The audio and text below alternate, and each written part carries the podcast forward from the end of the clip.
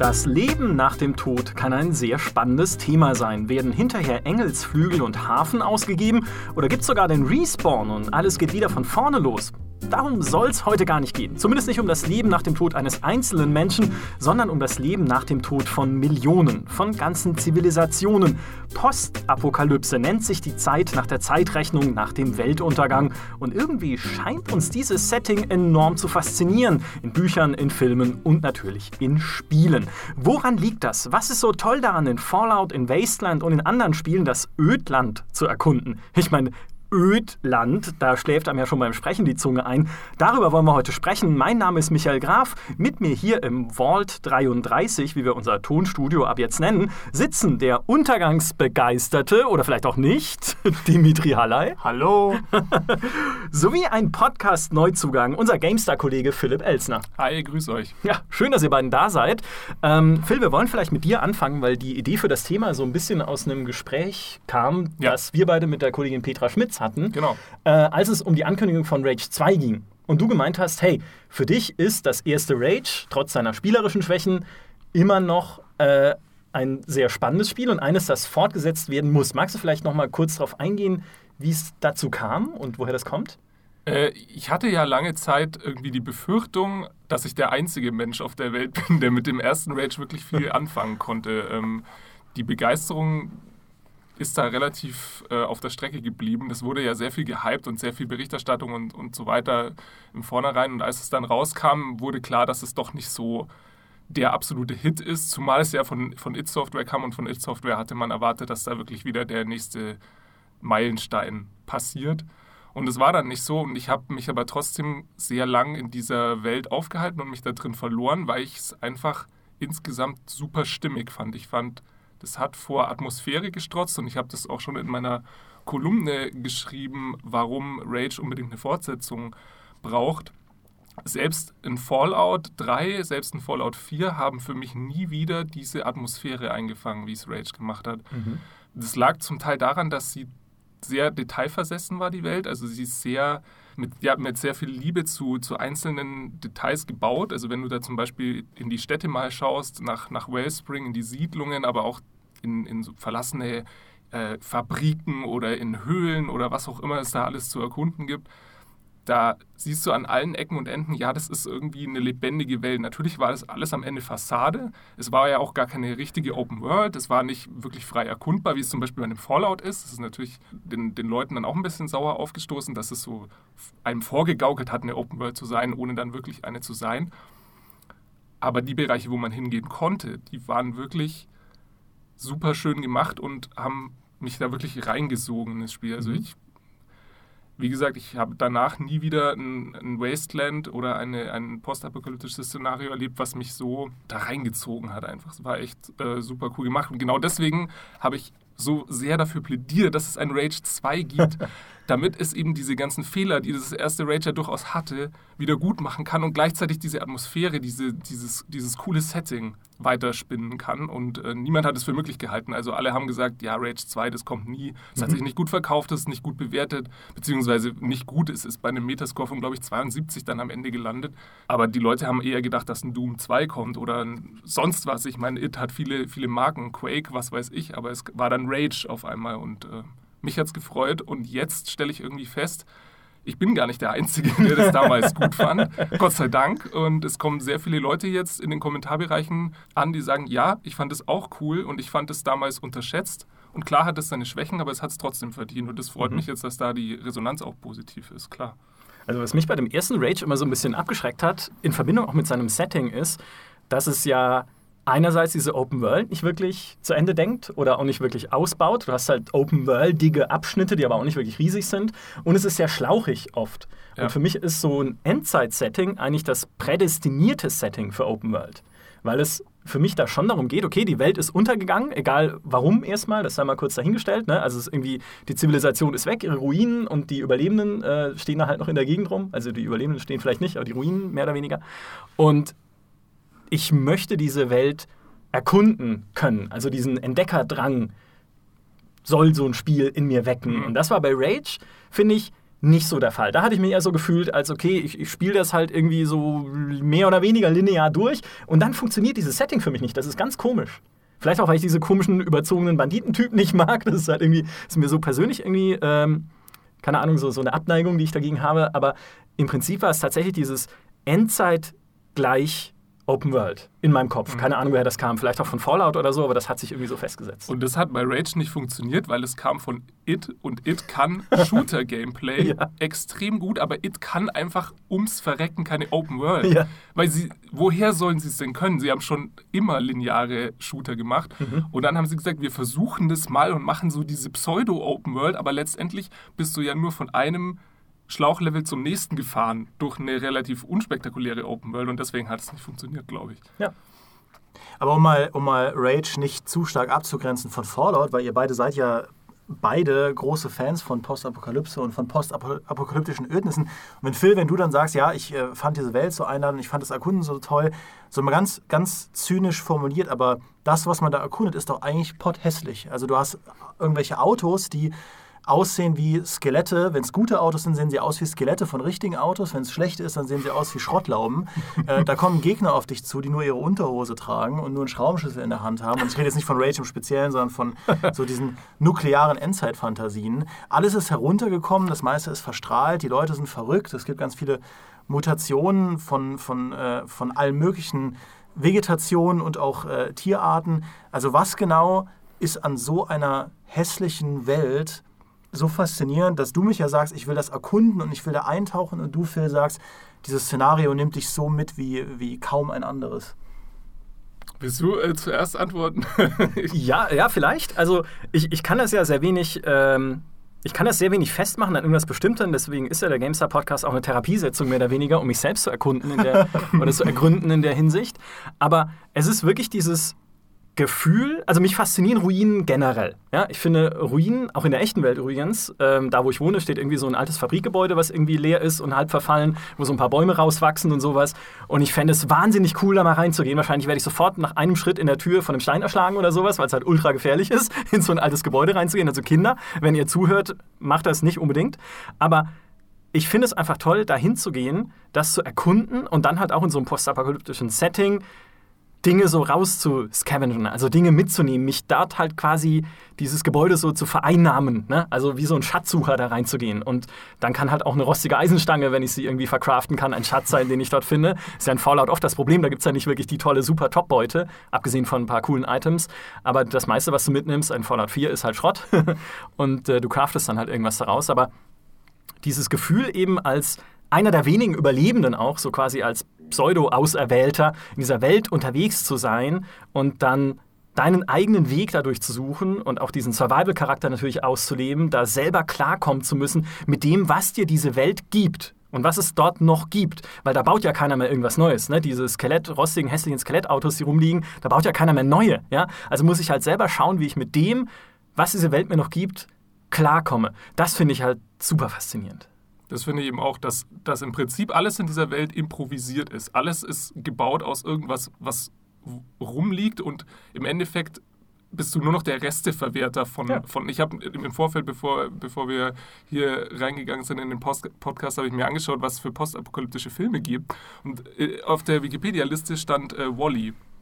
Oh. Der letzte räumt die Erde auf. Und das fand ich auch ähm, ganz interessant. Die Postapokalypse muss nicht unbedingt so, so trist und böse sein und nur mit Gewalt zusammenhängen, aber es hängt hauptsächlich damit zusammen, dass du der Letzte bist auf der, auf der Welt. Vielleicht nicht der allerletzte, aber wie du schon gesagt hast, es sind nicht mehr viele Leute übrig und dadurch entsteht wieder so eine Art neuer Pioniergeist und das ist das, was mich wirklich so sehr an diesen Welten fasziniert, dass du eine Welt, die quasi resettet worden ist, die auf Null zurückgesetzt ist, neu erkundest. Also es kommt wieder der Frontier-Gedanke der, des Western-Szenarios wieder raus, dass du wildes Gebiet neu entdeckst, was vorher zwar mal bewohnt war, dann aber platt gemacht worden ist und du sozusagen äh, ja, wieder in die Wildnis zurückgehst und so eine Art veränderte Welt vorfindest dort. Und das war das, was, was für mich immer massiv die Faszination davon äh, ausgemacht hat. Mhm. Und ich finde, es sind halt auch Settings, die die Fantasie anregen.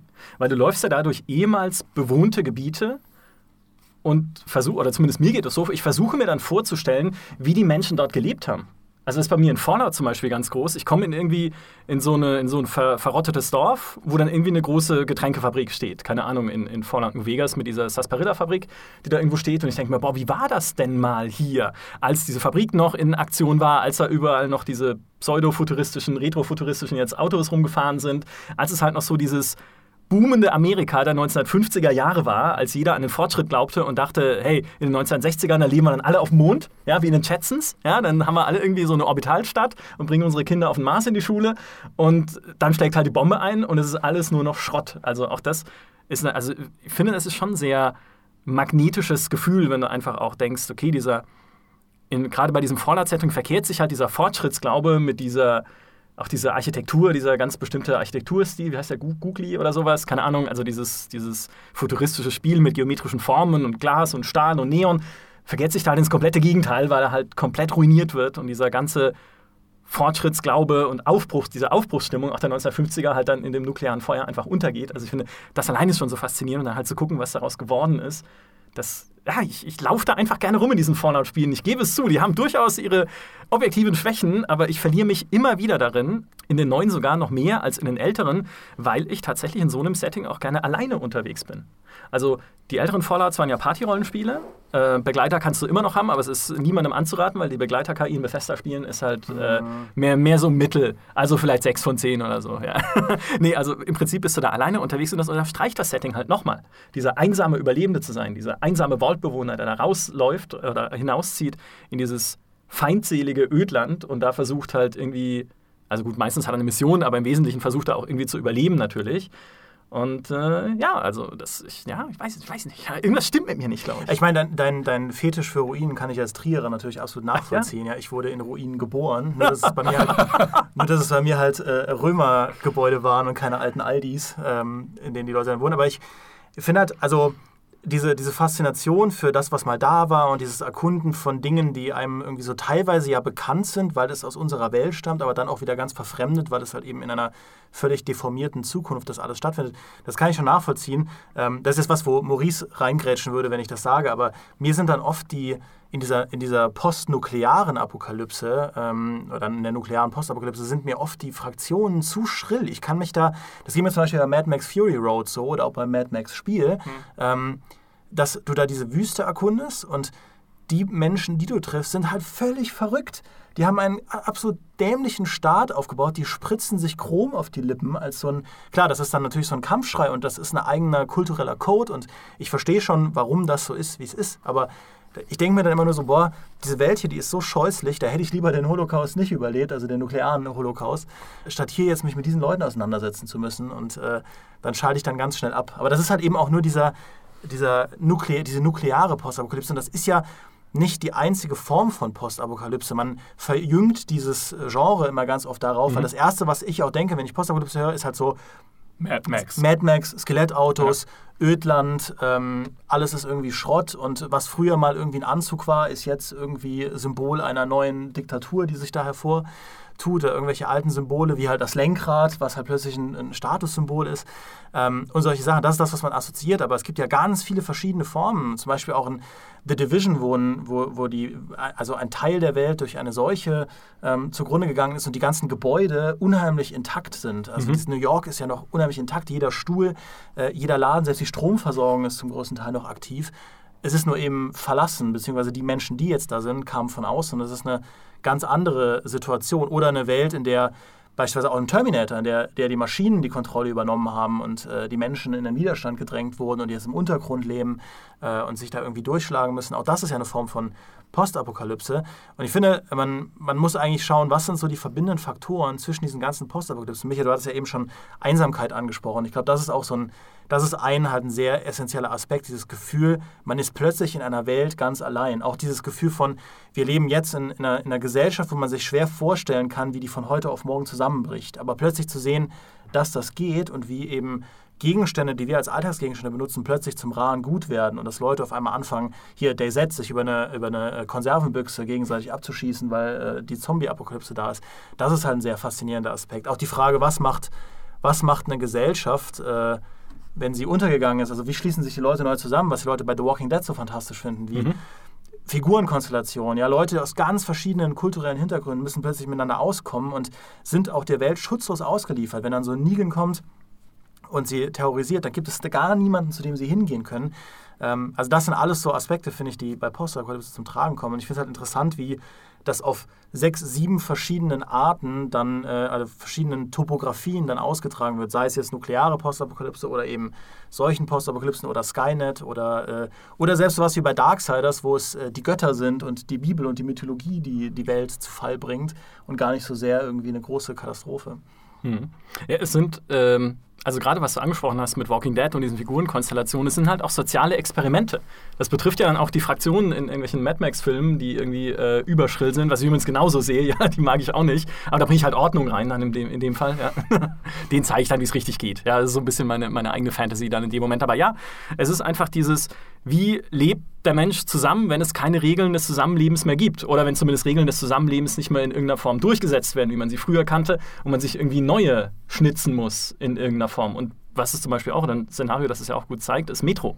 Wenn äh, sich da in der U-Bahn verschiedene Fraktionen bilden, von irgendwie einer Nazi-Fraktion über irgendwelche anderen, ich kenne die anderen schon gar nicht mehr, muss ich ehrlich sagen, aber halt mit unterschiedlichsten Ideologien auch, die sich dann in dieser, was ja völlig absurd ist, in dieser Moskauer U-Bahn gegenseitig bekämpfen aber trotzdem fühlt es sich auch irgendwo richtig an. Denn natürlich schließt du dich mit den Leuten dann zusammen, die ähnlich denken wie du und versuchst dann auch deine Vorstellungen des Zusammenlebens mit denen gemeinsam durchzusetzen. Das sind ja dann auch immer ein bisschen, ja, so, so kleine politische Experimente. So, was passiert denn, wenn man irgendwie keinen Staat mehr hat, der einem irgendwie sagt, was man tun darf und was nicht? sondern einfach selbst frei entscheiden kann, was man tut oder nicht. So dieses ultraliberale oder libertäre halt, wo man dann irgendwie komplett ohne Einfluss einer Obrigkeit dasteht und sagt, so, jetzt macht der Mensch selber die Regeln und Darwin bestimmt, was Sache ist. Aber deswegen, genau deshalb finde ich das überhaupt nicht so abwegig, dass die Leute verrückt werden und dass es so schrill ist und dass es diese Punks gibt und dass das alles so völlig abgedreht ist, weil genau, also ich kann es mir gut vorstellen, genau das würde doch passieren, wenn die Welt untergeht. Die Leute merken, es gibt keine Regeln mehr, ich kann machen, was ich will, das Recht des Stärkeren gilt. Und dann würden die Leute doch abdrehen reihenweise, dann würde doch niemand mehr sagen, okay, ich mache jetzt hier die vernünftigen Fraktionen auf und schau, dass alle äh, von allem was haben oder so. Du nennst sie auch so, die Ja. vernünftigen Fraktionen. Sondern, sondern was passieren würde, ist, dass die Leute tatsächlich wahnsinnig werden und irgendwelche okkulten Sachen womöglich anstellen oder so und, und sowas, sowas wie ihre Irokesenfrisur dann pink oder grün einfärben, einfach weil sie sagen, wir können das, niemand schreibt uns irgendwas vor, das ist jetzt unser Ding. Und dann könnte, könnte ich mir durchaus vorstellen, dass irgendwie so ein, ja, so ein Rennfahrer-Clan wie aus Mad Max irgendwie entsteht. Und es gibt auch, glaube ich, kein Spiel über die Postapokalypse, wo es nicht irgendwelche völlig Irren gibt. Also wo wirklich die, die Landschaft der Fraktionen und der Leute, die da noch übrig sind, noch irgendwie klar denken. Oder zumindest so denken, wie, wie man es wie man's Mhm. früher gemacht hätte. Und stattdessen wird das alles aus dem Kontext gerissen und du denkst dir so, was, warum sind die eigentlich alle so, so gestört? Naja, klar, weil sie, weil sie es halt jetzt können. Mhm. Ja, die, die werden nicht mehr weggesperrt, sondern die haben im Zweifel das Sagen. Mhm. Und das, das ist auch was, was mich äh, wahnsinnig dran fasziniert, dass, dass vielleicht die Leute, wo du, wo du jetzt sagen würdest, okay, die landen halt in der Klapsmühle, die sind dann die Bosse unter Umständen. Ja, ich glaube auch, dass ähm, natürlich die Postapokalypse dem Punk sehr nahe ist. Äh, Das ist ähnlich auch wie mit dem Cyberpunk. Das sind halt ähm, beides Settings, die, die nah an unserer Gesellschaft sind, aber eigentlich ganz anders. Also es ist, äh, du, Cyberpunk würde ja auch nicht funktionieren, beziehungsweise Cyberpunk löst sich ja dann, dann auf, wenn es zu weit weg ist von der, von der Realität, die irgendwo noch mit uns verbunden ist. Und, ähm, Dann würde es nämlich Science Fiction. Genau, und es gibt ja auch, ähm, ich glaube, das heißt Prinz der Dorn. Es gibt irgendwie eine Fantasy, Fantasy-Buchreihe, die auch Maurice sehr toll findet, ähm, wo, wo es irgendwie um so einen, so einen brandschatzenden Typen geht. Und es wirkt halt alles wie ein Fantasy-Szenario. Und du merkst dann aber am Ende, okay, das ist eigentlich eine postapokalyptische Zukunft, die nur so weit in der Zukunft ist, dass die Menschen keine Ahnung mehr haben, dass es mal eine Zivilisation gab, die auf unserem Stand war. Und das ist halt dann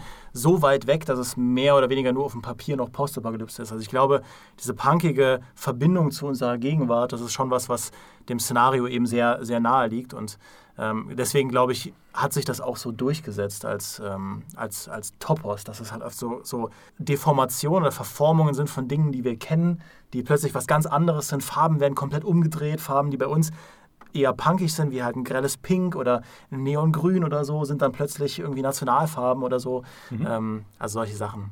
Da mit verstärkend wirkt er ja noch mit rein, das sind halt auch Menschen. Du kannst ja sowas auch in einem Science-Fiction-Setting machen, wie es ja zum Beispiel hier Valerian gemacht hat, dieser Science-Fiction-Film und das fünfte Element. Zum Teil, wo es da auch viele Menschen gab, aber wenn das Aliens sind oder sowas, dann sagst du halt, ja, mal Aliens. Ja, bei Aliens kannst du alles machen. Die kannst du mit allem aufladen, was du willst, mit jedem Blödsinn. Ja, also, es gibt da draußen Milliarden von Sterne, für jeden, Stern, äh, für jeden Blödsinn in den Sternen, ganz klar. Aber dadurch, dass es in dem Fall halt auch noch, gerade in der Postapokalypse, gibt es ja meistens halt, okay, es gibt Mutanten, die aber noch sehr menschliche Züge haben und es gibt halt menschliche Stämme. Und das macht das halt nochmal einfach ja, näher. Also, also ne? dadurch, dass es halt im Prinzip nicht irgendwelche abgedrehten Space Aliens sind, sondern ja. halt äh, deine, deine Mitmenschen, die so handeln. Es ist immer irgendwie geerdet. Also es ist immer, ich, ich habe vorhin versucht, so ein bisschen das abzugrenzen von, von anderen Genres. Und wenn du dir Science Fiction anschaust, also richtige Science Fiction, nicht unbedingt Cyberpunk, äh, oder zum Beispiel Fantasy-Szenarien, dann sind die immer abstrakter und losgelöster. Und alles, was du in, in einem postapokalyptischen Szenario siehst, kennst du im Zweifel irgendwoher. Ja. Die Autowracks bis hin zu den Ruinen, du erkennst alles wieder. Das, ich hatte so einen Moment neulich, als ich das erste Rage wieder installiert habe äh, und den ersten, den ersten Abschnitt gespielt habe und du ballerst dich durch so ein Versteck von ähm, Banditen und achtest nicht so groß auf, auf das Leveldesign, weil du erstmal gucken musst, wie du mit deiner Waffe klarkommst, weil du am Anfang nur so einen popligen Revolver hast. Und dann stand ich auf einmal in, in einer größeren Halle und denke mir so, was ist das hier eigentlich? Und sehe, dass da eine Rezeption ist mit einem Telefon drauf und drüber steht da Reception. Mhm. Und dann habe ich nach oben das ist ein mehrstöckiges Hotel gewesen. So, und dann, dann fängst du an, so, okay, hier waren bestimmt mal, ah, da ist ein Badezimmer, so, ja, und dann, dann fängst du an, diese, diese Umgebung anzugucken und erkennst das alles wieder, obwohl es natürlich so brutal verzerrt und abstrakt ist. Mhm. Ja. Eine, eine Besonderheit der Postapokalypse, die ich interessant finde, ist, dass ähm, Postapokalypse Apokalypse eignet sich gut, zentrale Fragen des Menschseins auf eine interessante Art und Weise zu diskutieren. Du hast, du hast eben, es, natürlich eignet sich jedes Genre das zu tun, aber bei einem Fantasy bei so einem mittelalterlichen Fantasy-Szenario, da bist du ja eben oft auch, sag ich mal, historisch noch weit, weit weg von der, von der Moderne. Du, du hast eine Welt, die die Aufklärung noch nicht gesehen hat. Das heißt, das eignet sich gerade deshalb auch wunderbar als Spiegel, klar, aber es ist eben auch sehr weit weg. Bei Science Fiction da hast du all die Errungenschaften, die wir schon erreicht haben als Zivilisation und tausende mehr.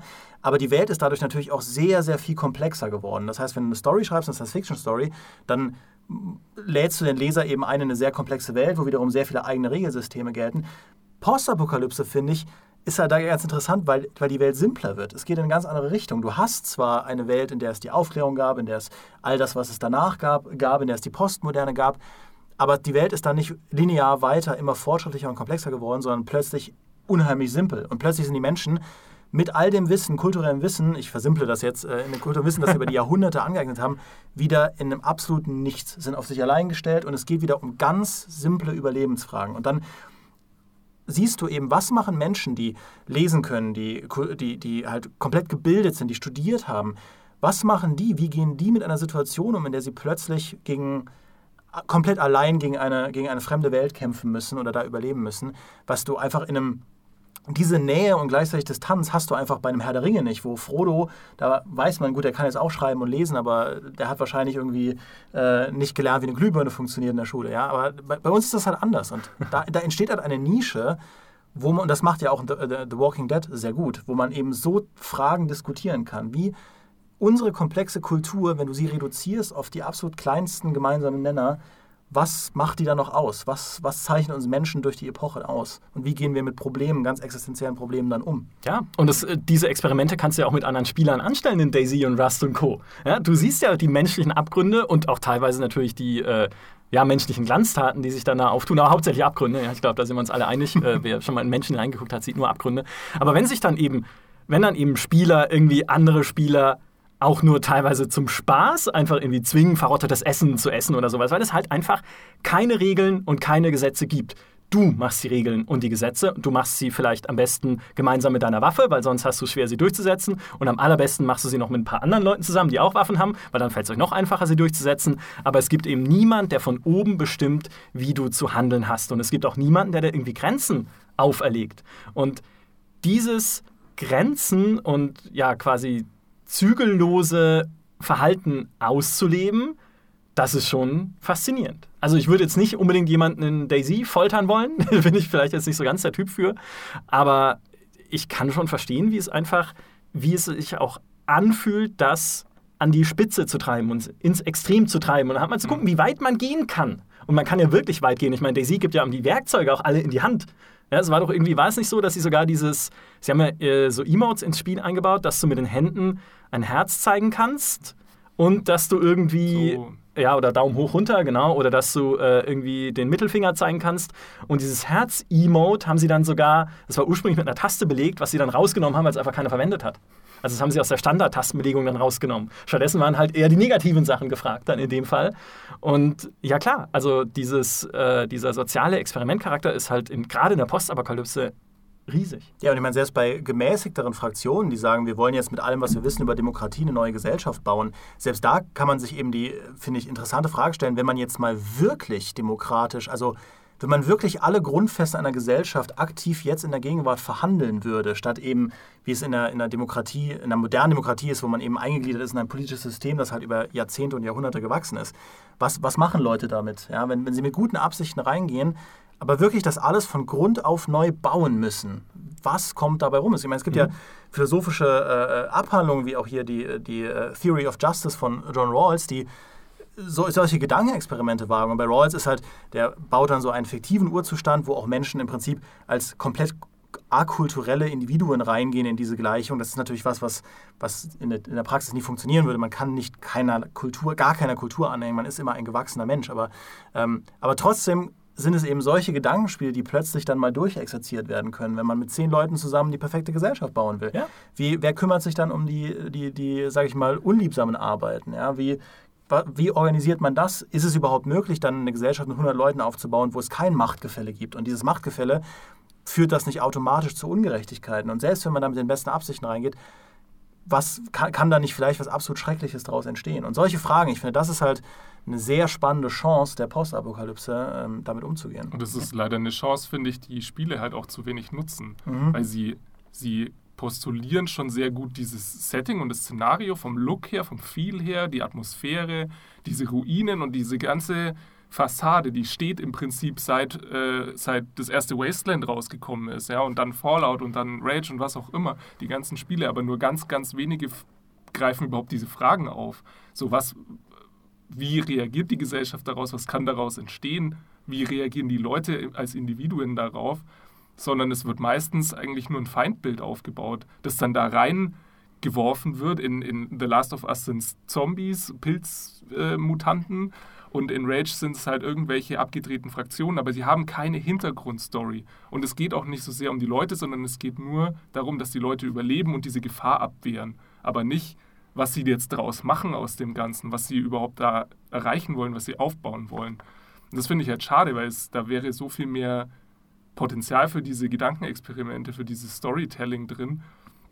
Hat aber, glaube ich, also haben sehr wenig Spiele gemacht. The Last of Us hat da schon Ansätze drin gehabt, weil du dich dann nicht nur mit dieser Pilzinfektions-Zombie-Geschichte auseinandersetzen musst, sondern eben mit anderen Leuten.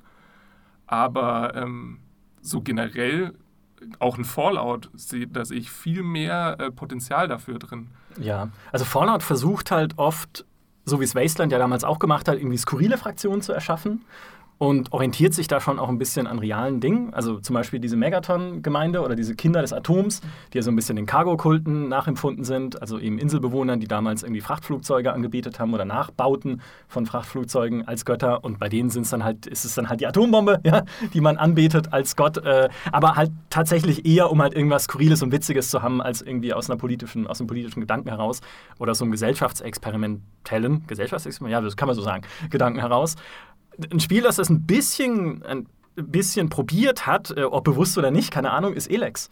Weil du hast ja auch in Elex diese drei Fraktionen, diese Berserker, die Kleriker und die Outlaws, die jeweils ein bisschen anders mit dieser Postapokalypse und dieser zerstörten Welt umgehen und sich da auch jeweils andere Gesellschaftsstrukturen schaffen. Ist jetzt auch nicht super tiefgreifend oder super originell, aber du hast halt dann durch, durchaus die Outlaws, die halt so auf diesem Darwin-Gedanken beruhen, ja, und es ist halt gut, wenn ein Anführer erschießt, ist halt ein neuer Anführer, das passt dann schon.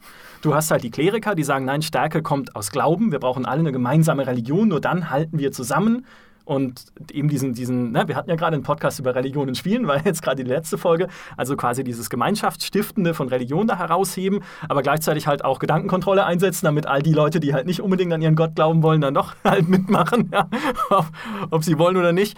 Und es gibt dann halt die Berserker, die so einen mittelalterlichen oder so quasi pseudo-mittelalterlichen Ehrenkodex verfolgen und sagen, ja, wir sind jetzt halt die Guten und die Gerechten und wer gegen den Ehrenkodex verstößt, der wird übrigens im Wald ausgesetzt und von Wölfen gefressen. Oder halt was auch immer. Das sind keine Wölfe, sondern irgendwelche Mutantenwölfe, die da, da rumrennen. Äh, und wir versuchen aber gleichzeitig diese Welt zu heilen mit irgendwelcher Magie, die wir uns angeeignet haben durch diese also ich will jetzt nicht zu komplex in die Story und Lore von Elix einsteigen, aber so hat halt jede von diesen Fraktionen ihr eigenes, zumindest Gesellschaftsmodell.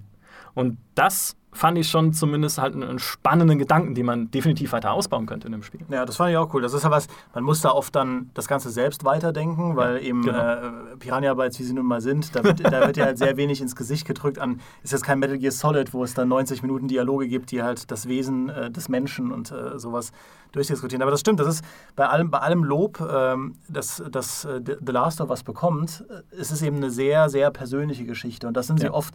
Bei The Last of Us, da kann man schon den Vorwurf machen, also es muss ja kein Vorwurf sein, aber die Postapokalypse rückt da oft eher so als Hintergrund, als, als Chancen- und Gelegenheitsgeber für interessante Story-Dinge, wo diese Vater-Sohn-Geschichte sich entwickelt, wo harte Entscheidungen getroffen werden müssen, wo eben äh, selbst, selbst die Kinder nicht mehr Kinder sein dürfen, sondern da in eine sehr raue Welt hinausgeschickt werden. Also da, da spielt das schon mit, diese Gesellschaft, dass eben gerade, dass es eben keine, keine Kinder mehr geben kann äh, in dieser Welt.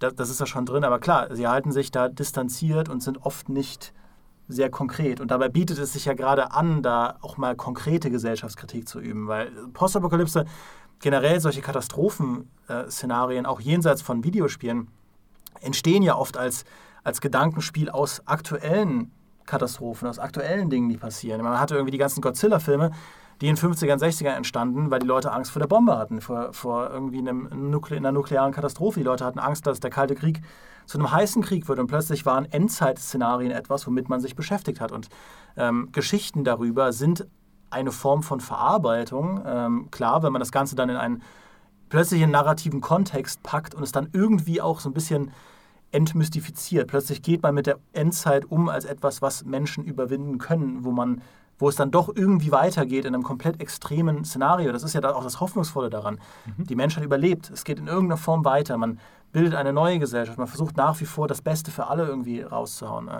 Das ist halt eine Form von Verarbeitung. Aber aber es ist eben auch wirklich mal ganz konkret eine Beschäftigung damit. Was passiert denn, wenn die Klimaerwärmung nicht gestoppt wird? Was passiert denn, wenn, ähm, wenn tatsächlich der Kalte Krieg ausbricht und plötzlich da die, die Weltnationen aufeinander schießen mit dem modernen Waffenarsenal der damaligen Zeit und so weiter und so fort. Und äh, da sind natürlich Videospiele auch eine Chance, das haben ja die guten Storyspiele gezeigt, da auch mal konkrete Antworten zu versuchen oder zumindest das mal durchzudiskutieren. Wobei äh, tatsächlich so Settings wie die, also reale Untergangssettings, mal abgesehen von irgendeinem Atomkrieg, findest du recht selten. Also gerade die Klimaerwärmung als Katastrophe an sich, die globale Erwärmung, kenne ich kaum aus Spielen. Also es gibt ein paar Sachen, die so ein bisschen thematisieren, ja, ähm, auch irgendwelche kleineren App-Spiele, Handyspiele und sowas, wo das halt ein bisschen Spielmechanik ist, aber wo du wirklich ein Setting machen würdest, okay, was passiert denn, wenn irgendwie äh, Nordwesteuropa halt komplett unter Wasser steht und Südeuropa unbewohnbar ist, weil es halt eine Wüste ist? Was passiert denn dann mit uns als europäischer Gesellschaft? Sicher nicht dasselbe wie jetzt gerade passiert, sondern es würde komplett anders aussehen. Also das wäre auch mal fernab von all diesem, wie du vorhin ja gesagt hast, ne, von all dieser postnuklearen Apokalypse mal ein interessantes Gedankenspiel, was halt in der echten Welt verwurzelt wäre. Aber das trauen sich Spiele relativ selten, weil dann nimmst du halt lieber den Zombie, der dir halt, oder den Pilz, das Pilzwesen, ja, das dir halt so die, den klassischen Antagonisten dann wiedergibt. Ja, in The Division hat das ja eigentlich sehr ambitioniert gemacht. Da haben sie ja diese, also quasi diese Angst des Terrorismus ähm, verbunden mit, mit, ähm, mit Seuchen. Also wenn, wenn Gesellschaften immer näher zusammenrücken, wenn die Populationen immer größer werden und man als Individuum in einer Großstadt immer mehr Kontakt mit anderen Menschen hat, da haben sie ja tatsächlich irgendwelche Katastrophen-Predictions, ähm, haben sie ja da äh, versucht durchzuexerzieren und damit umzugehen. Und dieses Dollar-Virus, das dann eben auf den Dollarscheinen sich verbreitet und so, das war hochbrisant und hochaktuell und ein extrem interessantes Szenario. Nur dann ist eben die eigentliche, das, was, das, was dann letztlich im Spiel daraus gemacht wurde, war eben für mich persönlich super enttäuschend, weil die Dialoge super stummsinnig waren und es waren dann, die, die, die Audiologs, die man gefunden hat, waren eben aber wieder nur so entweder aus dem Bereich des Kuriosen und Skurrilen, so pseudo-witzige Dinger, oder es war eben wieder so was Persönliches, wie plötzlich äh, eine Familie um ihr Überleben kämpfen muss, wenn alle, alle halt durchdrehen. Aber so aus so einem konkreten Kontext hätte man so viel mehr machen können. Aber zumindest das, der Division sich getraut hat, oder Ubisoft sich getraut hat, da mal diese Welt zu bauen, dieses New York zu bauen, das unmittelbar nach so einer Katastrophe, das zu modellieren und zu füllen mit Inhalten und und äh, das fand ich war eine extrem große Chance und ich bin mal gespannt, was sie in einem The Division 2 dann daraus machen. Das fand ich bei The Division auch ganz persönlich ähm, eine viel bessere Lösung als die äh, Zombie-Apokalypse, weil damals, als das so angeteasert worden ist, das erste The Division, ich erinnere mich da noch an die Ankündigung, habe ich mir gedacht, das sieht, das sieht 100% nach Zombie-Apokalypse aus. Das ist garantiert, mhm. es, es muss es sein. Und dann war da kein einziger Zombie in dem Spiel. Und ich fand das eigentlich ziemlich cool, weil die Zombie-Apokalypse hast du A schon tausendmal gesehen. Es ist wirklich, es kann kaum mehr was Neues ran, reinbringen, außer dieses Zwischenmenschliche, dieses, was macht die Gesellschaft, worüber wir jetzt schon äh, gesprochen haben. Aber die, die interessantere Postapokalypse ist doch die, die viel naheliegender ist, die nämlich pa wirklich passieren könnte. Ich meine, irgendwie jedes Jahr rauschen wie viele Meteoriten relativ gesehen nah an der Erde vorbei, wo du, wenn du, wenn du regelmäßig Dokus schauen könnt, schaust, dann, dann könntest du feststellen, dass wirklich wir andauernd beinahe irgendwie der Auslöschung entgehen, weil die Dinge halt echt relativ viel unterwegs sind. Oder globale Erwärmung. Ich meine, das ist die Postapokalypse, die gerade passiert. Also die, die gerade auf uns zukommt. Ich meine, das ist ja nichts, was, äh, wo du sagst, ja, da könnte ein Ereignis eintreten, wenn, sondern die Polkappen mhm. schmelzen halt einfach. Oder Atomwaffen. Ich meine, der, der Atomdeal mit dem Iran, der jetzt aufgekündigt worden ist von den USA, das solche Themen oder Nordkorea oder oder oder oder. Also da gibt es ganz viele Szenarien, wo du sagst, von so einer Welt wie Rage, da sind wir vielleicht eine Stunde entfernt, wenn es ganz blöd läuft.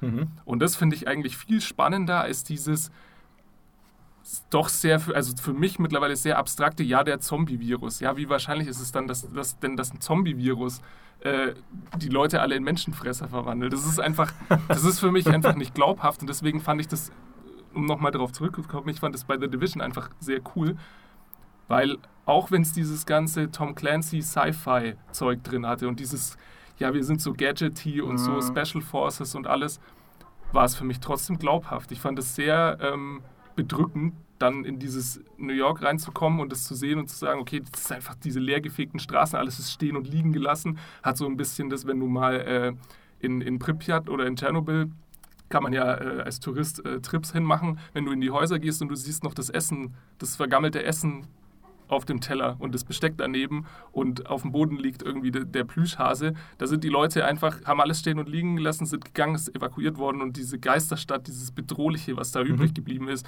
nämlich dass da niemand mehr ist, aber nicht der Mutant oder der Zombie um die Ecke steht, sondern es ist einfach verstrahlt. Es ist einfach diese nicht, diese nicht greifbare Bedrohung. Das ist eigentlich noch viel, viel spannender, finde ich.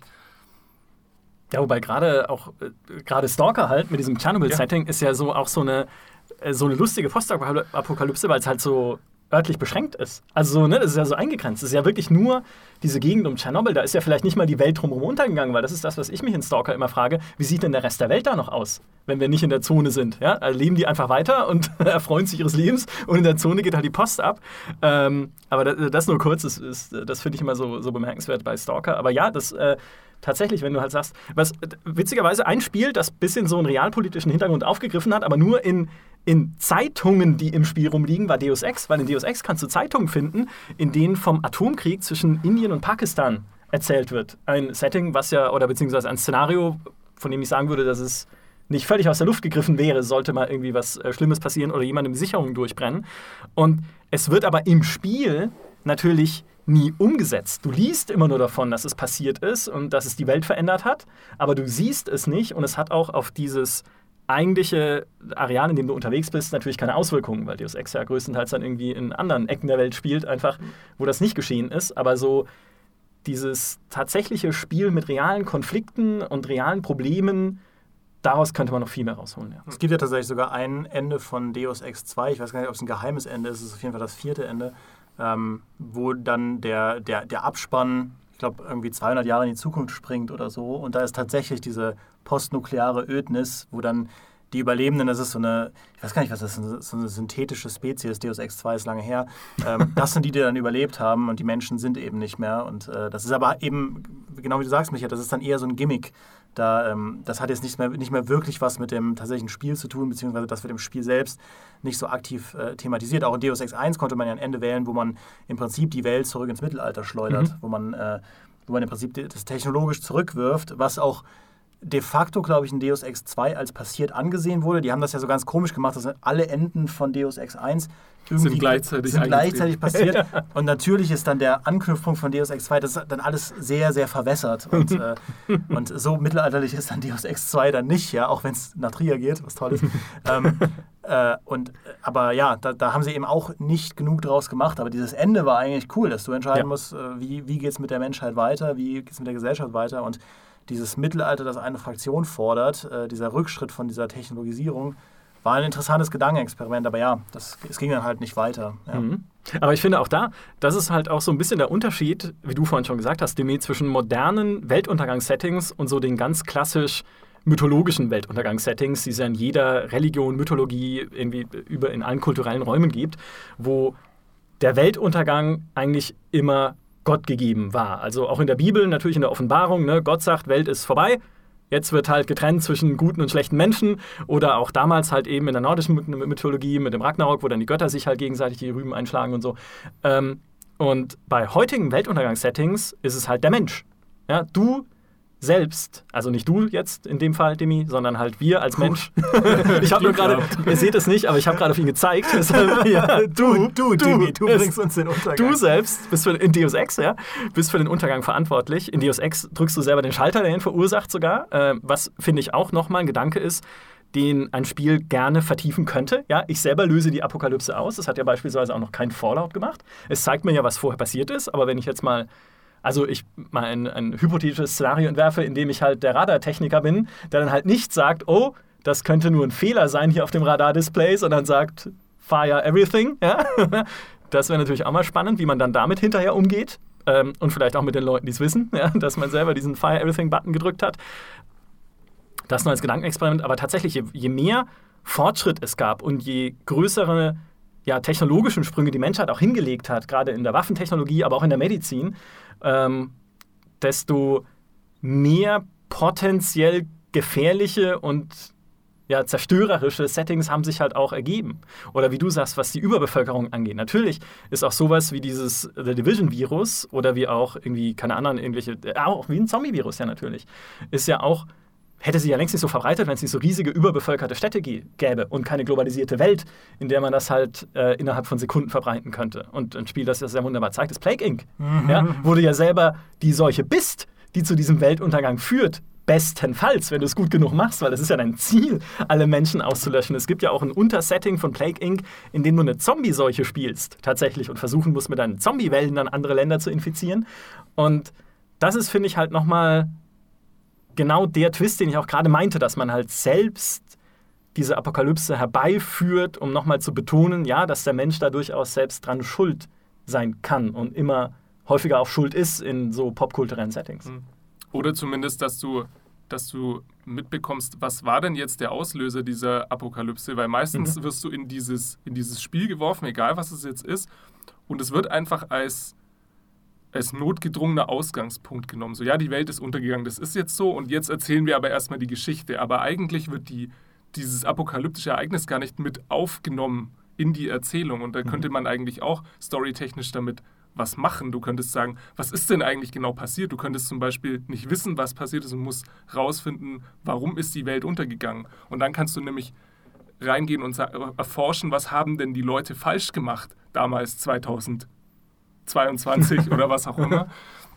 Ähm, was, was hat denn dazu geführt? Oder du kannst sagen, wie, wie kann man äh, das rückführen und, und wieder in, in eine Gesellschaft äh, übergehen, um das zu richten sozusagen. Mhm. Also wie kann ich, wie kann ich es verhindern oder wie kann ich wieder zurück und eine, eine vernünftige Gesellschaft aufbauen? Und das ist ja nie ein Ziel gewesen in apokalyptischen oder postapokalyptischen Spielen. Ja. Das es, ist, es, es, hat nie äh, jemand zu dir gesagt, ähm, versuch doch das wieder hinzukriegen. Versuch doch, das zu reparieren, was kaputt gegangen ist, sondern es hieß dann, schießt sie alle über den Haufen. Ja? Und das ist halt eine sehr unkonstruktive Art, mit der Postapokalypse umzugehen. das, das, ist ja wunderschön ausgedrückt. Schieß sie alle über den Haufen ist unkonstruktiv. Vollkommen richtig. Äh, Spiele, die es ja so ein bisschen im Kleinen machen, das sind aber weniger, also ich würde sie jetzt nicht als postapokalyptisch bezeichnen, das sind aber solche wie Rimworld, ja? wo du halt sagst, okay, du hast halt auch einen Haufen Überlebenden in einer zerstörten Welt, die aber jetzt nicht von dir zerstört wurde in irgendeiner Form und Du bist auch nicht von dieser Welt, sondern mit einem Raumschiff abgestürzt, aber ist ja wurscht, das sind Ruinen, du bist alleine, also ist es quasi Endzeit, ja, nenne ich es mal. Und dann musst du ja versuchen, dann tatsächlich mit diesen Überlebenden dort wieder sowas wie eine Ordnung aufzubauen. Während du halt von Piraten angegriffen wirst, die dann teilweise deine Leute verschleppen, während du von Eichhörnchen angegriffen wirst, die die Augen auskratzen und fleischfressenden Bibern und sowas. Also ja, auch da dreht es schnell wieder ab. Rimworld übrigens, fantastisches Spiel, kann ich jedem nur ans Herz legen, der hier zuhört. Aber das geht jetzt zu weit.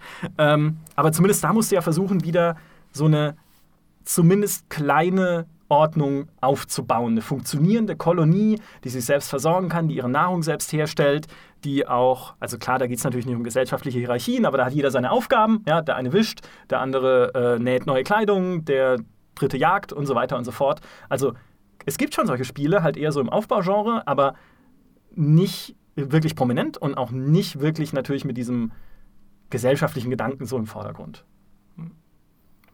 Ich habe jetzt im Urlaub, ähm, also mein Mitbewohner hat wie ein Verrückter Nier Automata gespielt. Aha. Und das, das ähm, ich habe ihm immer so über die Schulter geschaut und das Erste, was mir aufgefallen ist, ist, boah, dieses Spiel sieht nicht gut aus. Das, das, ist wieder genau mein Vorbehalt gegenüber Postapokalypse, weil der rennt ja auch die ganze Zeit nur durch Wüsten, wo nichts ist, oder er rennt durch äh, kaputte Plattenbauten, wo nichts ist. Und generell verbringt man ja in JRPGs sehr viel Zeit mit Rennen. Ich weiß nicht, warum, warum das da, warum, warum die das so gern machen. Aber er ist halt die ganze Zeit nur rumgerannt und hat irgendwelche Items aufgesammelt, die auf der Map natürlich immer nur so kleine leuchtende Dinger sind. Und du siehst dann im Menü, aha, Copperohr hast du gefunden. Oh, du hast einen alten Schuh gefunden. Ah, du hast das gefunden. Da meinte man so, ja, Dimi, aber das ist total cool. Das siehst du jetzt nur gerade nicht, weil du in den guten Momenten nicht kommst. Aber das ist voll cool. Dann habe ich selbst ein bisschen reingespielt. Äh, ich bin, ich bin noch nicht weit, aber auch Nier Automata. Äh, und, und das finde ich halt interessant. Das ist halt wieder, was ich ja an äh, JRPGs oft so cool finde, dass die halt völlig crazy werden. Mhm. Weil Nier Automata ist ja die Fortsetzung von einem vorherigen Nier und das ist aber wiederum ein Spin-off von Drakengard. Mhm. Drakengard, nicht Drakensang, Drakengard. ähm, was wiederum ähm, mehrere Teile hat und das war, glaube ich, ein, ein, ein, JRPG auf der PS, PS2. Ich habe das nie selbst gespielt, das hatte ein paar Nachfolger. Und da gab es auch, das war damals schon so ein Ding, dass es sehr viele verschiedene Enden gab und aus einem Ende damals ist eben das Nier entstanden und aus dem fünften Ende von Nier ist dann Nier Automata entstanden und auch Nier Automata verfolgt ja diesen Zyklus von ganz vielen verschiedenen Enden, die dann wiederum neue Inhalte freischalten und, ähm, und das arbeitet ja auch mit so einer ganz verrückten Welt, in der, ähm, in der die Menschheit von Aliens angegriffen wurde, das wird ja am Anfang zumindest gesagt, und die Erde ist verlassen und die Menschen sind auf den Mond geflüchtet und äh, auf der Erde selbst leben dann aber nur jetzt so kleine Roboter, die sehen aus wie, wie das Android-Logo, das sind einfach nur so kleine Blechdosen. Und du, du selbst spielst aber eine Androidin, die, ähm, die halt komplett künstlich scheint. Wie gesagt, ich kenne die Story nicht komplett durch, ich habe es mir auch nicht spoilern lassen, aber so ist halt die Ausgangssituation und du reist dann auf die Erde und ähm, und kämpfst da im Prinzip für die Menschheit, um diese Erde wieder zu befrieden. Und da wird auch von vornherein eben diese Frage aufgeworfen, also diese Maschinen da, diese kleinen Android-Logos entwickeln eben so eine Art Bewusstsein und plötzlich reden die mit dir und fangen an zu quatschen und du schlachtest sie einfach nur ab und dann wird es eben, also das finde ich ist auch eine Sache, die Postapokalypse ganz gut kann, dieser Gedanke des Transhumanistischen, des ja. was, wie entwickelt sich der Mensch in eine neue Form oder was ist nach dem Menschen, was kommt nach dem Menschen. Oft mhm. sind es ja andere Formen des Menschen, ähm, weiterentwickelte Formen des Menschen, mutierte Formen des Menschen, aber es können eben auch die Maschinen sein. Und plötzlich ist der Mensch in einer ganz anderen Rolle, die er, die er gar nicht kennt. Wir haben ja vorhin schon auch über, über äh, Darwin und so weiter gesprochen, aber dass plötzlich der Mensch auch vielleicht das überholte Tier ist und mhm. so. Also das ist auch was, finde ich, was, was ähm, postapokalyptische Szenarien sehr gut ausgehen. Auch in Horizon Zero, Zero Dawn hat das ja gemacht mit diesen äh, Dino-Kreaturen. Ich habe das nie gespielt. Maurice spielt es ja äh, auf seiner PlayStation 4. Ich kann das hier nur noch mal erwähnen, dass Maurice jetzt ein Konsolenbesitzer ist. Ähm, da ist es ja auch so, dass es diese Dino-Kreaturen gibt, die aber irgendwie mechanisch sind und ähm, die Menschen sind eben zurückgeworfen in so einen äh, Stammeszustand und du selbst gehst dann mit Pfeil und Bogen darum und hast eben auch andere Gadgets, mit denen du diese Tiere zu Fall bringen musst. Aber wir haben eben unsere Position verloren und plötzlich werden da ganz viele interessante Fragen aufgeworfen. Und äh, ja, ich wollte nur sagen, das ist eine Facette. Ich bin wirklich gespannt, was Nier Automata daraus macht. So, ein ähnliches, so eine ähnliche Prämisse hat ja auch Enslaved. Mhm. Und äh, das hat eine der schönsten Endzeitwelten, die ich überhaupt kenne, Mhm. weil du da nämlich gleich siehst, dass es nicht unbedingt alles so ödes Kargland sein muss, sondern dass die Natur sich das zurückerobert und dass diese, diese großen Städte so überwuchert und, und überall sind Ranken und es, es wächst wieder was, so, sozusagen diese Welt, die sich eigentlich von der Apokalypse schon wieder am Erholen ist. Und dass es eigentlich so viele Spiele gibt oder noch mehr geben könnte, die die Postapokalypse mal anders darstellen, weil ich glaube, viele Leute haben auch die Schnauze voll von dieser wüsten Mad Max-Welt. Ja. Diese, es ist alles in einer einzigen gelb-grau-braunen Farbpalette gehalten und es ist alles nur kaputt, aber es ist nirgendwo ist mal was Grünes zu sehen und so Spiele wie zum Beispiel Metro, wo du eigentlich nur im Untergrund bist. Und wenn du hochkommst, merkst du, es ist der nukleare Winter ausgebrochen. Es ist, es ist dieses, dieses frostige Szenario. Oder du hast eben sowas äh, wie Nier Automata oder Enslaved, wo die Natur sich alles zurückerobert hat und es ist alles wieder in, in so einer Art Urzustand. Ja? Oder gibt noch andere Beispiele dafür, dass die, dass die äh, Endzeitwelt ganz anders auch aussehen könnte. Kennt ihr zum Beispiel Waterworld, den Film? Mhm. Oh, Ich ja. bin halt aufgewachsen mit diesen äh, familienfreundlichen Postapokalypse-Filmen mit Kevin Costner wie Postman oder Waterworld. Und da siehst du mal, dass, dass es auch komplett anders sein kann, dass du auch eine Spielewelt eigentlich darum bauen könntest, dass die, dass die Erde halt einfach zu äh, 99,9 Prozent mit Wasser bedeckt ist und was die Leute dann damit machen. Und das hat eine völlig andere äh, Prämisse, was, was die Story und was das Gameplay und was eigentlich alles andere angehen würde, aber das, das macht niemand, sondern was vorherrscht, ist eben diese, diese Vorstellung von, es muss wie die Mad Max-Welt aussehen, weil so sieht halt nun mal eine Endzeitwelt aus. Ist aber völlig, völlig schwachsinnig, weil du weißt Ja. nicht, wie eine Endzeitwelt aussehen muss oder müsste, sondern so ist es, so ist es halt verbreitet. Das ist so das Bild, was wir davon haben. Ähm, und da könnte man viel mehr damit machen. Wie gesagt, ich fand bei Metro fand ich es auch beeindruckend, dass ein ganzes Spiel findet erstmal unter der Erde statt. Und äh, ich meine, man, man sieht es ja jetzt dann, wenn, wenn Metro, ähm, na, wie heißt denn jetzt das? Exodus. Exodus, genau. Wenn Metro Exodus kommt und du kommst dann an die Oberfläche. Und es ist aber gar nicht dieses, alles ist Wüste, sondern es ist so, ja, ähm, so eine, so eine Stalker-ähnliche Welt, so ganz verlassen, aber durchaus lebendig. Ja? Es ist nicht alles tot. Das fand Mhm. ich, finde ich, äh, sehr cool. Und da könnte man, äh, als Spieleentwickler könnte man da ganz viele Ideen aufgreifen, wie, Ja. wie die Welt aussehen kann. Ey, Waterworld, da ging so viel. Das ist der Film, wo ich als Kind gelernt habe, lange vor Bear Grylls, was man mit seinem Pipi machen kann. wenn, man, wenn, man, wenn man ein ordentliches Filtersystem hat. Ich fand das raffiniert. ähm, aber auch da, ja, man muss sich halt fragen, was zeichnet für die Leute Postapokalypse aus? Und ich glaube, die Leute erwarten, zumindest wenn du es sehr mainstreamig verkaufen willst, denken viele, dass man erwartet, dass es bestimmte Darstellungskomponenten gibt, wie, wie eben dieses Schrott, diese Schrottästhetik, die er in Waterworld auch hatte. Das war ja im Prinzip nur ohne Wüste, trotzdem, also es gab dann halt Schrottboote und keine Schrottautos. ja. ähm, aber trotzdem war da diese Ästhetik drin und auch ein, ein, ein Metro 2033, finde ich, spielt mit sehr vielen ähm, so postapokalyptischen Versatzstücken, dieses anachronistische, dass, dass man irgendwie alte Gegenstände hat, aber sie neu nutzt, sowas, das Gasmaske, so eine Gasmaskenästhetik, so blöd das klingt, aber das ist ja auch sowas, was ich mit einer Postapokalypse verbinde oder mit diesem Endzeit-Szenario verbinde ähm, oder diesen alten, alten Waffen und dass eben Patronen, das sind da glaube ich die Währung oder so. Genau, mit Also dem bezahlst du, ja. Genau sowas. Das ist halt so Endzeit-Ästhetik. Und, ähm, und ich finde, das ist eben die Herausforderung als Creative Studio, wie weit du ähm, das stilistisch treiben kannst, wie weit du davon weg kannst. Und bei Fantasy ist es ja auch so. Wie viel, wie viel Ritter und Drachen und sonst irgendwas kann man im Fantasy-Szenario nehmen, bevor die Leute es nicht mehr wiedererkennen als Fantasy, beziehungsweise bevor es eben sehr viel schwieriger ist, äh, die Leute zu erreichen und ihnen zu verklickern, ey, das ist super kreative Fantasy, weil es nichts davon hat. Ja, Postapokalypse auf einer Südseeinsel. Das ist so, da würdest du erstmal gar nicht erkennen, dass es Postapokalypse ist, dass die Welt drumherum halt äh, komplett untergegangen ist. Aber es wäre vielleicht voll interessant, mal sowas zu machen, wenn du plötzlich merkst, okay, auf so einer Südseeinsel merkt man da überhaupt nichts von. Das ist halt so ein kleines Dörfchen und die leben einfach vor sich hin. Alles cool. Nichts passiert. Ja, äh, habe ich jetzt mir jetzt nur zusammengesponnen, aber da könnte man vielleicht viel machen, aber die Leute würden jetzt nicht ins Kino gehen, wenn sie ein Plakat sehen von einer Südseeinsel und sagen, okay, das ist das neue Mad Max. Ja? Ähm, Ich glaube, das ist eben ein Spagat, ein Spagat zwischen Design und, ähm, und Story und Inhalt, ähm, wann du die Leute noch mit dem Szenario so bedienst, dass sie es halt erkennen können.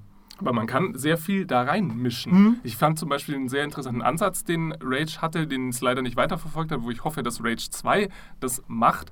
Ähm, da ist ja die, die Endzeit bzw. die Apokalypse ist äh, durch einen Meteoritenaufschlag auf der Erde ausgelöst, der irgendwie 80 oder 90 Prozent der Menschheit auslöscht. Bestimmt der Halleische Komet. Der Halleische Komet, Ah, Freunde. Der Also doch du. Ich, hab, ich hatte recht. Doch, du bist doch Du schuld. bist der Auslöser. Entschuldigung, Phil. ähm, der allerdings äh, ein, ein seltenes oder was heißt seltenes, ein außerirdisches Mineral, das äh, Feltrit oder Feltrite, auf die Erde bringt und dieses Mineral macht irgendwie Hightech-Kram möglich, den es halt vorher nicht gab. Und Elex. bringt, Das, das ist bei Rage so? Das bei haben die Rage für so. Elix geklaut? Björn, wenn du uns zuhörst, erklär das bitte.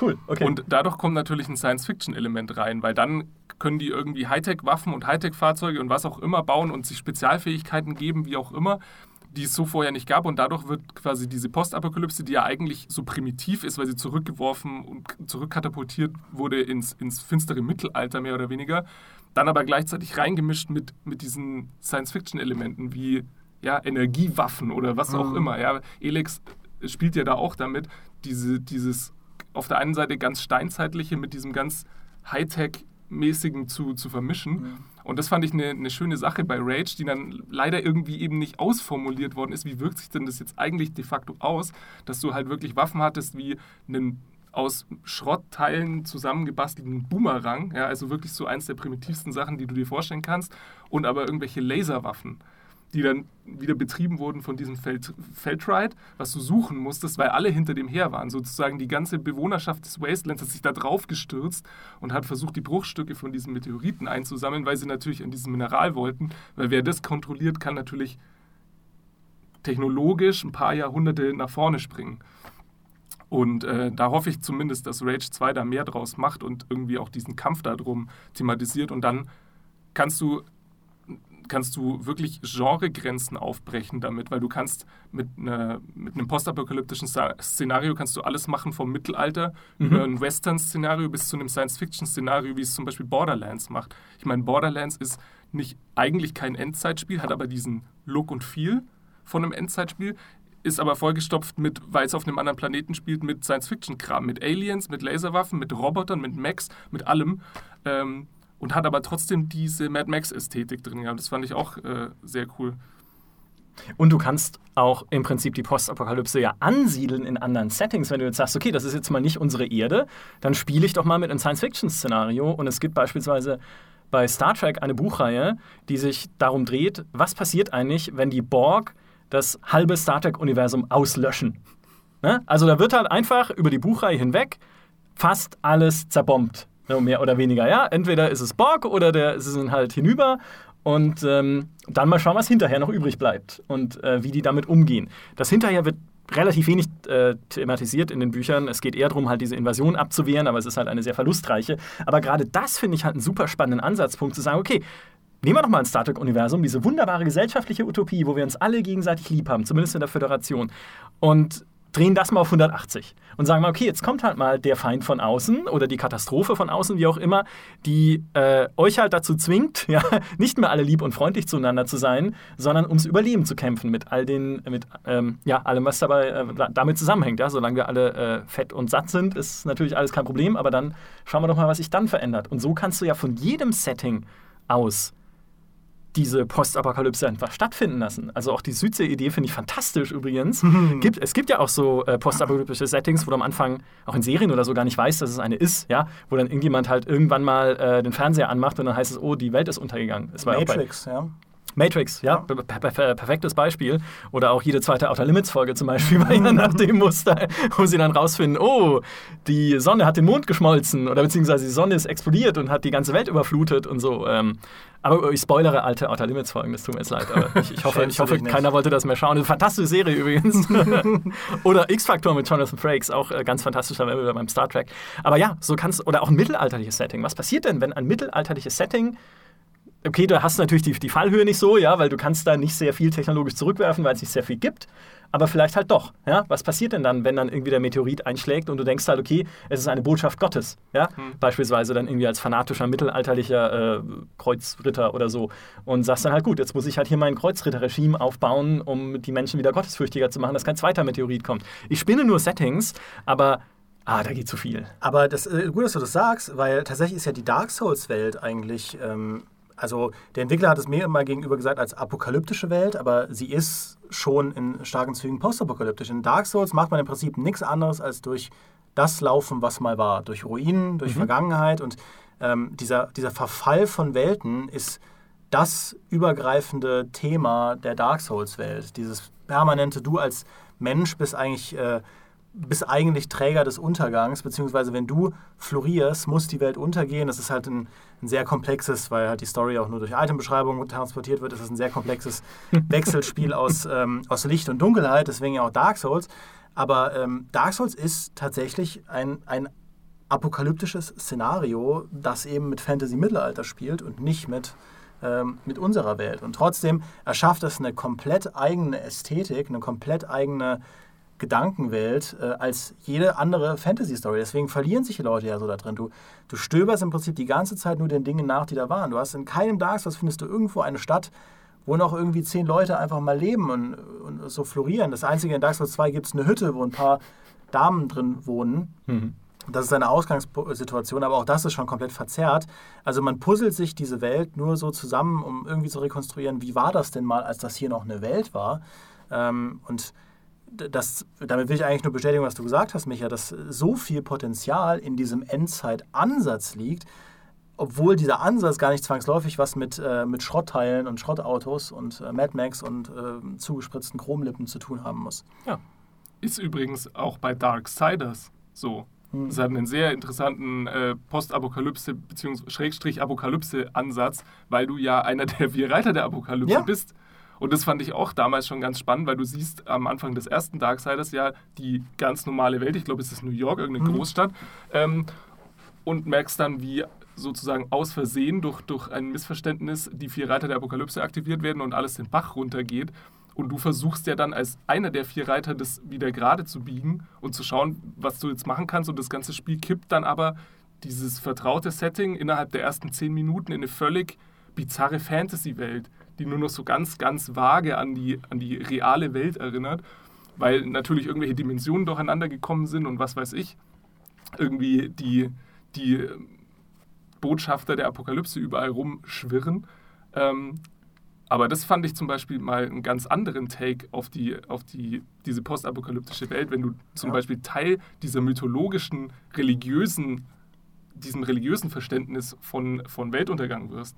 Und was Darksiders auch cool macht, ist, äh, der Mensch steht da gar nicht so sehr im Zentrum. Also das fand, vielleicht fand auch nur ich das cool, aber du kommst da am Anfang runter als, als Krieg und ähm, das erste Level, da bist du im Prinzip in einer, in einer ruinierten Stadt unterwegs und du hast ab und zu auch so kleine Menschen-Zombies, die sind aber komplett irrelevant. Das sind auch keine irgendwie ernstzunehmenden Gegner. Und ich glaube, man weiß gar nicht, ob man noch irgendwie lebende Menschen sieht. Ist auch egal, weil danach geht, bewegt sich das Spiel komplett weg davon. Man hat auch im zweiten Teil, man hat eigentlich das Gefühl, das ist gar nicht mehr unsere Welt, weil dieser mythologische Konflikt von Engeln und Dämonen und von Lichtwelt und Unterwelt, der ist halt auf einer ganz anderen Sphäre und das Spiel, finde ich, setzt das auch konsequent um, weil so viele andere Geschichten, da ist immer der Mensch Dreh- und Angelpunkt von allem, ja, mhm. und da denkst du, ja, aber, äh, aber das ist doch eigentlich viel größer als ein Menschenleben. Bei Darkseid ist es so, ja, die Menschen, das ist egal. Das ist halt, da unten ist der Boden und da ist die Erde und so, aber uns geht es halt um was ganz anderes. Es ist also sind ganz, ganz, andere Mächte am Werk. Ja, so. auch wenn ja. natürlich die, die vier Reiter dann trotzdem wieder aussehen wie Menschen und so. Aber, ähm, aber trotzdem fand ich, das war ein ganz interessanter Spin, dass nur der Start, das Startlevel ist halt Zivilisation und danach wirft es das so ein bisschen hinten runter. Oder du gehst dann in die komplett entgegengesetzte Richtung, wie so ein Everybody's Gone to the Rapture mhm. und bist halt dann alleine einfach in so einer Welt. Also da gibt es nicht mal andere Stämme oder Chromlippentypen oder Autos oder irgendwas anderes, sondern du stehst da in so einem verlassenen, was ist das, so eine Ortschaft in England, glaube ich, in, in Dings. Und deine einzige Aufgabe lautet, finde heraus, was da passiert. Was, was zur Hölle ist da los? Ja, tu irgendwas und finde was raus. Und dann läufst du halt da rum und erkunde. Also ich hatte jetzt nicht übermäßig großen Spaß mit dem Spiel, aber ich finde diese Prämisse halt einfach gut, dass du am Anfang halt wirklich das nochmal potenziert erlebst, was wir vorhin ja schon gesagt haben, was so ein Merkmal ist auch der Postapokalypse, diese Einsamkeit. Dieses komplette Isoliertsein von allem, was sich halt früher geerdet hat, von äh, irgendwie Familie, Gesellschaft, Fernsehen, GameStar-Podcast, ne? alles, was man so, so als regelnde Ordnungsfaktoren wahrnimmt im Leben, Und braucht, alles weg. Ja, und braucht, braucht ja, dringend braucht. und du stehst halt dann komplett alleine, da gibt es ja nicht mal Monster. Ja? Du kannst ja nicht mal sagen, okay, du, da ist irgendwie ein Mutant um jeder Ecke, sondern es ist einfach nichts mehr da. Und das ist, also ich fand auch, das ist halt eine, wie gesagt, das Spiel kann man so oder so äh, sehen, aber ich finde es halt eine super eindringliche Erfahrung, einfach so komplett alleine in so einer Welt zu stehen. Wie heißt denn dieses Spiel? Mir fällt es nicht ein. Dieses, ähm, dieses Indie-Spiel, das jetzt, glaube ich, vor kurzem Early Access verlassen hat mit der ersten Episode, wo David Hater auch ein Sprecher ist, wo man durch so eine frostige Ödnis läuft, allein, wo es um Survival geht. Ach verdammt, ich komme nicht drauf. Ich habe es bei Steam gesehen. Ich weiß, glaube ich, was du meinst. Und da gibt es auch, äh, wir haben vorhin drüber gesprochen, und es gibt auch so Mutantenviecher, glaube ich, in dieser Welt. Ich weiß nicht, ob es Mutantenviecher geht. Ist es, ist es Fate to Si- äh, Silence? Nee, nee, nee. Das, Das ist, Das ist das, was ich meine, nämlich. Ah, Ich meine ein ganz anderes und es wird, es, wird, es wird prominent in unserem Beschreibungstext äh, verlinkt werden. Selbstverständlich. Ja, äh, weil wir jetzt natürlich nicht abbrechen hier, um das fachmännisch zu recherchieren. Aber da ist es eben auch so, du bist allein unterwegs in so einer, in so einer Schneewelt. Und, The Long Dark? The Long Dark, So. Dankeschön. Na, also, ha. Ja, Ah. ich, ich, finde, ich finde, das ist ein gutes Beispiel. Ja, weil in Ja. The Long Dark Ja. bist du eben da unterwegs Stimmt. und landest da, also zumindest in dem Nicht-Story-Modus, und musst erstmal klarkommen. Und äh, findest da nur so ein paar Wölfe, die dir, die dir ans Leben wollen und äh, gehst, findest vielleicht mit ein bisschen Glück dann noch so alte Stationen, alte äh, Beobachtungsstationen oder so, wo man sich ein bisschen was zusammenklauen kann. Aber trotzdem ist auch da dieses Gefühl von Einsamkeit super dominant. Und ähm, und du hast eben auch gar keine Ahnung, oder beziehungsweise musst dir dann zusammenpuzzeln, was da passiert ist, weil du eben allein bist. Du kannst auch mit niemandem sprechen.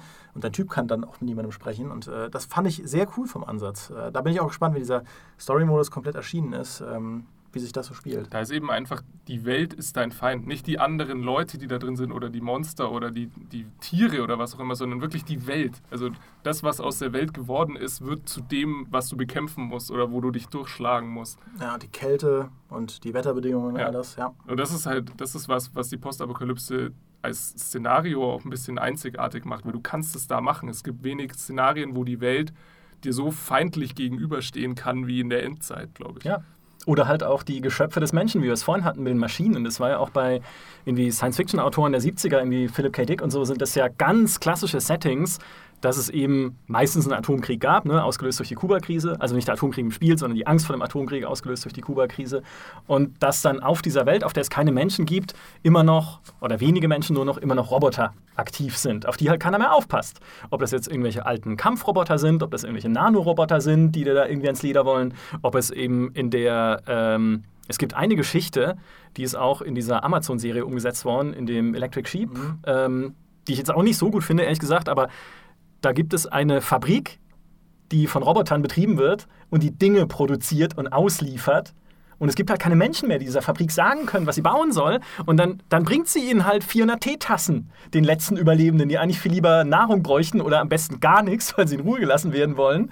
Ähm, hat einen interessanten Twist noch später, den verraten wir nicht. Aber das ist halt auch diese, diese Technik, die ja das Geschöpf des Menschen ist, ist plötzlich entweder eben, wie Stimi vorhin gesagt hat, an der Spitze der Nahrungskette, weil es irgendwelche Kampfroboter sind oder sowas, die dann halt äh, nur noch Feinde kennen, weil ihnen keiner mehr sagt, wer Freund ist.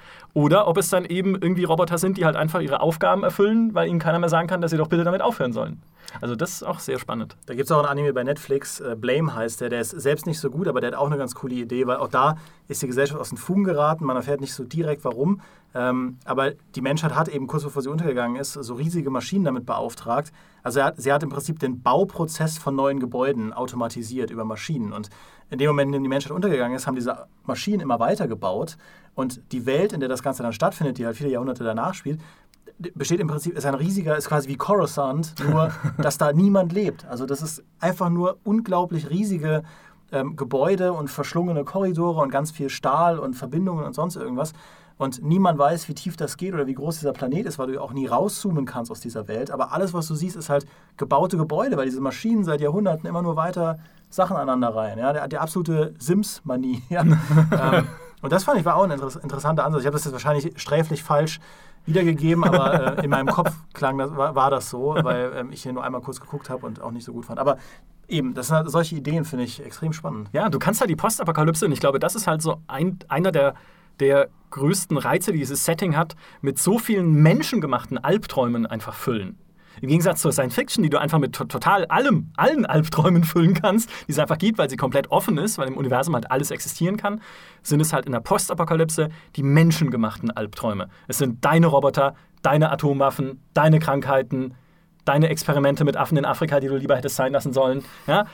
Das ist, glaube ich, wirklich das spezifisch Faszinierende an dem Setting. Du als Überlebender in dieser Postapokalypse bist konfrontiert mit dem, was du auch selbst mit angerichtet hast. Oder deine dummen Vorfahren. Aber vielleicht auch du selber. Ja, je nachdem, wie alt du bist. Oder Dimi.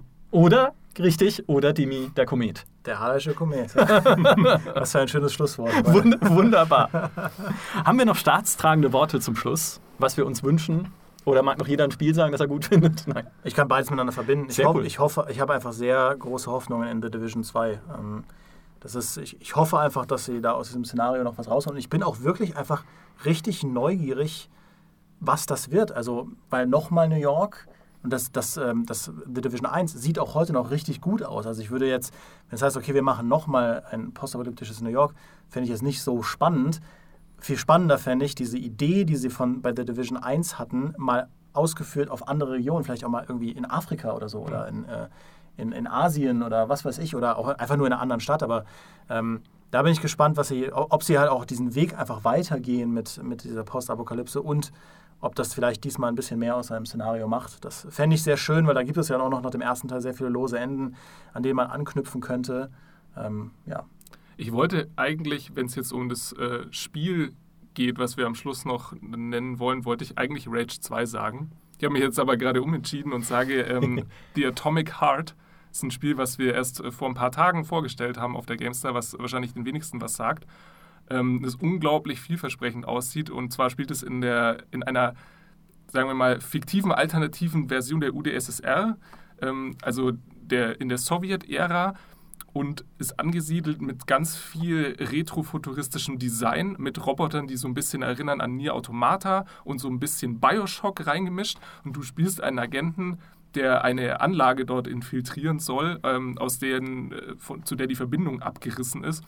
Und da tun sich ganz äh, komische Sachen, weil sich da die Leute in Zombies verwandelt haben, weil die Roboter sich verselbstständigt haben, weil überall komische Drohnen rumfliegen. Und es hat gleichzeitig diesen diesen Charme, den Stalker hat. Ja, du hast es äh, ganz, ganz passend beschrieben mit dem, dem Gasmasken-Look oder dem, diesem, ja, dieser Gasmaskenatmosphäre und gleichzeitig dieses Bioshock-Gefühl, was im ersten Trailer wahnsinnig gut äh, rüberkommt und ich freue mich echt drauf, da mehr davon zu sehen. Ist auf jeden Fall jetzt schon ein Geheimtipp zum sich mal angucken und auf Steam Mhm. vormerken. The Atomic Heart äh, ist auf jeden Fall was, wenn du mit Endzeit-Szenarien was anfangen kannst, dann ist es auf jeden Fall äh, eine Empfehlung wert, würde ich sagen. Mhm. Haben wir nie gehört.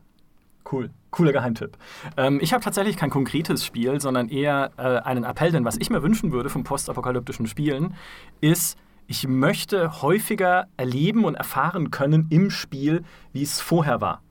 Also, was wir denn hatten, die Menschheit, bevor das passiert ist, um diesen Verlust besser spüren zu können und auch besser halt einfach spüren zu können, welchen Fall dann die Erde oder wo auch immer das dann spielt, hingelegt hat durch diese Apokalypse. Weil das kommt mir auch in den Fallouts, auch in Rage, also Rage sowieso, weil das hat ja keine Story gehabt im ersten Teil so richtig, äh, und in vielen anderen Spielen einfach viel zu kurz. Es spielt mit bekannten Motiven. Ja, in Wasteland zerschießt du deine Pommesbude mit der Artillerie, ist auch wunderbar lustig, aber ich möchte häufiger sehen, was eigentlich war. Und dann vielleicht auch, wie es zu dieser Katastrophe gekommen ist. Und Fallout 4 hat das ein bisschen probiert am Anfang, ne, mit deiner Familie, wo du da im Haus bist, dann kommt der Bunkerverkäufer und dann fallen aber auch schon die Atombomben, du rennst weg und alles geht äh, zugrunde. Also das war dann zu wenig zu dem Zeitpunkt in Fallout 4, ganz am Anfang, auch okay. Aber ich hätte halt gehofft, dass man später einfach ein bisschen nochmal in diese alte Welt eintauchen kann und diese alte Größe nochmal erleben kann, weil das dann halt umso packender und fesselnder sein kann, diese verrotteten Ruinen dann danach zu sehen.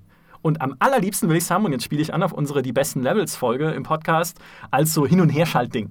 Ne? Wie in dem, wie in der Clock, äh, nicht in der Clockwork Mansion, wie in dem ähm, Level mit den Zeitrissen in Dishonored 2, wo du einfach hin und her schalten kannst zwischen der alten Zeit, wie es damals war, und dem verfallenen Haus, in dem Fall in Dishonored, in der Neuzeit. Und wie geil wäre das? Also, ich weiß, ihr hört uns zu, Entwickler. Setzt das bitte um, bitte zur E3 ankündigen, dann sehe ich es auch. Und wir sind alle unglaublich glücklich. So, ich danke euch vielmals für diesen postapokalyptischen Talk. Es hat Sehr wieder, gerne. wieder, Gern. wieder großen Spaß gemacht. Vielen Dank, dass du da warst, Phil. Hat mich gefreut. Ja, war sehr cool. Zum Abschluss noch unser äh, Post, ähm, wie sagen wir denn, Post-Podcast-Sticker, also unser Nach-Podcast-Appell. Wie immer, wer mag, worüber wir hier so sprechen und äh, wem der GameStar-Podcast allgemein gefällt, dem sei ein, eine Mitgliedschaft bei GameStar Plus ans Herz gelegt, für die es noch allerlei andere Dinge gibt, exklusive Artikel, Videos, Werbefreiheit auf GameStar.de und natürlich jede zweite Podcast-Folge, denn die erscheint exklusiv für GameStar Plus, so dann auch wieder die nächste. Ich hoffe, wir hören uns wieder. Macht's gut. Bis dahin. Tschüss. Tschüss. Ciao.